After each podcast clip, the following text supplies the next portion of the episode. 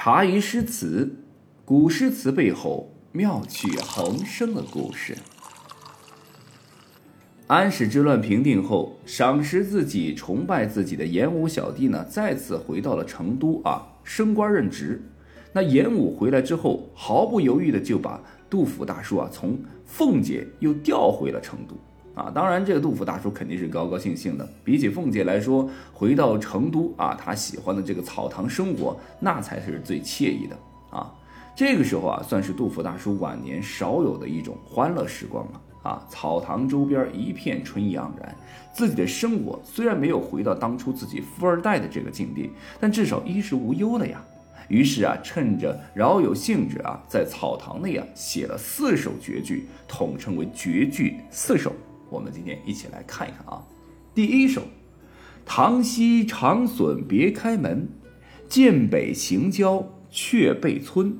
梅熟许同朱老吃，松糕拟对软生论。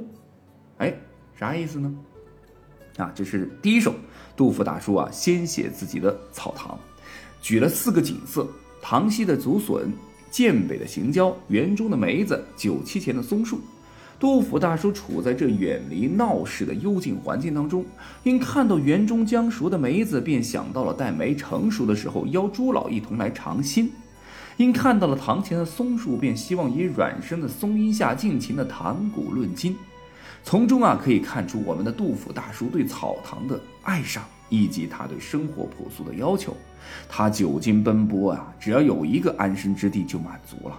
显然，这首诗啊，虽属附体，却兼比兴啊，于平淡的写景叙事当中，蕴含着杜甫大叔淡泊名利的心情，以作为祖师之首啊，也是祖师之纲。当时，杜甫大叔因好友严武在镇啊，也是重返成都官场啊，而自己呢，因此获利，也重返草堂了，所以证明严武啊，在他心中。啊，一个非常重要的位置。相反，也正因为严武对他呢是非常的啊这个敬佩，是他的迷弟嘛啊，所以也把杜甫大叔从奉节给调了回来。但是啊，但是此时杜甫所想到的草堂上的座上宾不是严武，而是普普通通的朱老和袁生。可见我们杜甫大叔当时的心境和志趣到底在哪儿了，是不是？好，我们再来看第二首啊。欲作渔梁云复端，应经四月雨声寒。清溪先有蛟龙哭，竹石如山不敢安。这第二首诗啊，写的是这个洗花溪，壮其水势浩大，借鱼作啊，借这个欲作渔梁而抒情，非真的欲作渔梁也。啊，因为做鱼梁需劈竹沉石，横截中流，以为巨鱼之躯。因昔有蛟龙，实心云雨，故宫不敢冒险以取利。啊，这是后来这个文学家蒲启龙在《独渡心节》里边说的一句话啊，说的就是是为公所余也。他说：“须知蛟龙啊之想，只从云覆雨寒生出，执云雨而端起文情也是有道理。”但是说了这番话，啥意思呢？其实啊，这首诗啊，并非什么自况啊，只是流露出了杜甫大叔对能否在喜华溪畔的草堂安居下去的一个担心的情绪，这才是里边写的“不敢安”三字的真实含义。杜甫大叔觉得自己在草堂，尽管是心境淡泊，无所奢求，但仍难保不测。诗中为西夏有蛟龙，实行云雨，故是一种迷信的说法，却也十分的形象化。隐隐约约，我们就可以显示出杜甫大叔身居草堂，对成都乃至整个全国的局势仍然是忧心忡忡，非常担心。这也正是杜甫大叔当时三年奔走空皮鼓的一个心理状态，被吓怕了。啊，这样的一个忧郁人设，在我们的杜甫大叔身上，注定啊。是丢不掉了。好，我们再来看第三首啊。两个黄鹂鸣翠柳，一行白鹭上青天。窗含西岭千秋雪，门泊东吴万里船。哎，第三组诗啊，一开始写草堂的春色，情绪是陶然的，而随着这个事件的游移，景物的转换，江船的出现，触动了他的乡情。四句警语完整的表现出了杜甫大叔这种复杂细致的内心思想活动。此诗啊，两两对仗，写法非常的精致考究，读起来却一点儿也不显得雕琢，十分自然流畅，把读者由眼前的景观引向了广远的空间和悠长的时空当中，引入了对历史和人生哲思理趣之中。两个黄鹂鸣翠柳，一行白鹭上青天。窗含西岭千秋雪，门泊东吴万里船。哎，我们来看看，黄鹂和翠柳显示出了活泼的气息，白鹭和青天给人以平静和安适的感觉。一个鸣鸣叫的鸣字，表现出了鸟儿的怡然自得。这个上青天的上字，表现出了白鹭的悠然飘逸。黄翠白青色泽交错，展示了春天的明媚景色，也传达出了杜甫大叔欢快自在的心情。诗句有声有色，意境优美，对仗工整。一个“寒”字，表明了杜甫大叔是凭窗远眺，此景仿佛是镶在窗框中的一幅图画。这两句表现出他心情的舒畅和喜悦。西岭即成都西南的名山。啊，其雪呀常年不化，这个故云是千秋雪。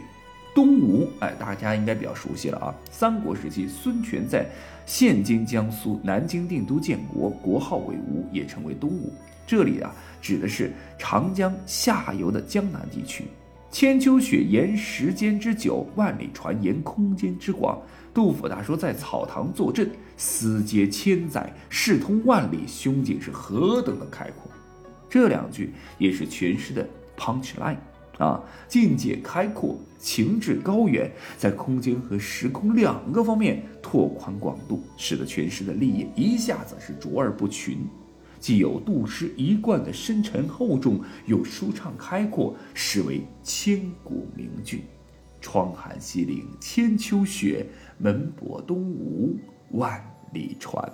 记住了啊，苏轼啊。曾经说过：“少陵寒墨无形画。”此诗呢，就像一幅绚丽生动的山水条幅，黄鹂翠柳、白鹭青天、江水雪山，色调淡雅和谐，图像有动有静。画的心中啊，是几颗翠柳的；画的中心呢，是几颗翠绿的垂柳，黄莺儿在枝头婉转歌唱。画的上半部分是青湛湛的天，一行白鹭映于碧空，远处高山明灭可睹，啊，遥望巅峰犹是经年不化的积雪。近处呢，露出了半边茅屋，门前一条大河，水面停泊着远方来的船只。从颜色和线条看，杜甫大叔把两笔鹅黄点染在了一片翠绿之中，在清淡的空间斜勾出一条白线。点线面有机结合，色彩鲜明而又和谐。杜甫大叔身在草堂，世界千载，视同万里，胸次开阔，出语雄健。全诗对仗精工，着色鲜丽，动静结合，声形俱佳。每一句诗都是一幅画，又宛然组成了一幅咫尺万里的壮阔山水画卷。这个，是我们的大诗人。大词人苏轼对杜甫大叔这首诗的评价，是不是很了不起？是吧？好，我们再来看一下第四首诗：“窈窕药甲润青青，色过宗庭入草亭。渺满空山残曲玉，根据细地砌成形。”第四首诗啊，为药谱而赋。王四爽杜意当中说：“公常多病，所治必重药。”故有重药服衰病之句，啥意思？他就是说啊，这杜甫大叔啊，常年啊身体不太好，所以呢，每到一个地方生活的时候，都会在种菜的旁边种药啊，这样这个自产自销嘛，啊，这个就自己吃了。所以说啊，这个他会写很多跟药有关的诗句。这前两句啊，就写这个药圃的景色，种药在两个亭之间，青色叠影，临窗望去是油然而喜。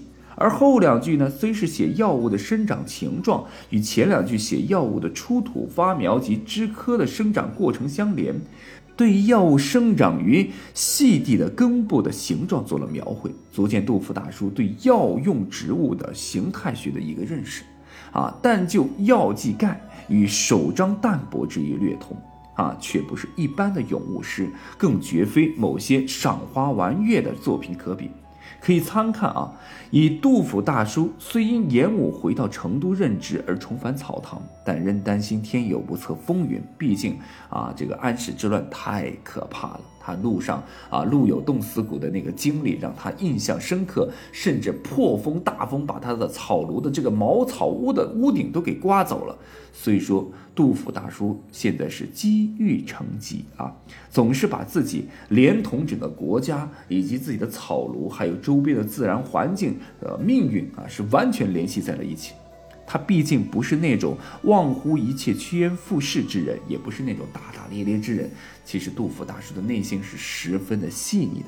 更确切的说，说白一点啊，杜甫大叔没有安全感啊。其实不管怎么说啊，在这一段时间，杜甫大叔过得还是比较惬意的。忧郁的人设和心境略微有些好转啊，但好景对于杜甫大叔来说总是不长的。他的超级粉丝，他的最大依靠，四川巴蜀的一把手严武同学，病逝了。